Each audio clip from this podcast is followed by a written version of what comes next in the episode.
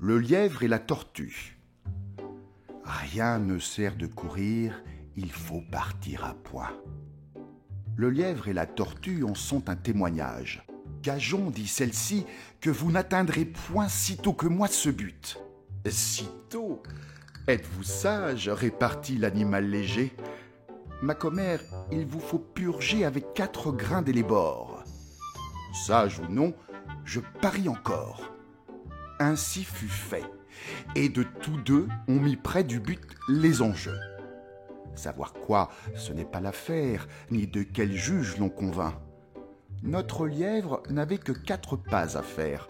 J'entends de ce qu'il fait lorsque, près d'être atteint, il s'éloigne des chiens, les renvoie aux calendes et leur fait arpenter les landes. Ayant, dis-je, du temps de reste pour brouter, pour dormir et pour écouter d'où vient le vent, il laisse la tortue aller son train de sénateur.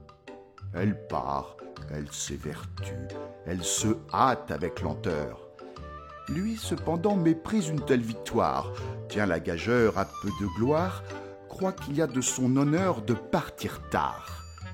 Il broute, il se repose, il s'amuse à toute autre chose qu'à la gageure. À la fin, quand il vit que l'autre touchait presque au bout de la carrière, il partit comme un trait. Mais les élans qu'il fit furent vains. La tortue arriva la première.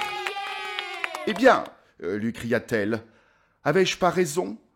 De quoi vous sert votre vitesse? Moi l'emporter, et que serait-ce si vous portiez une maison?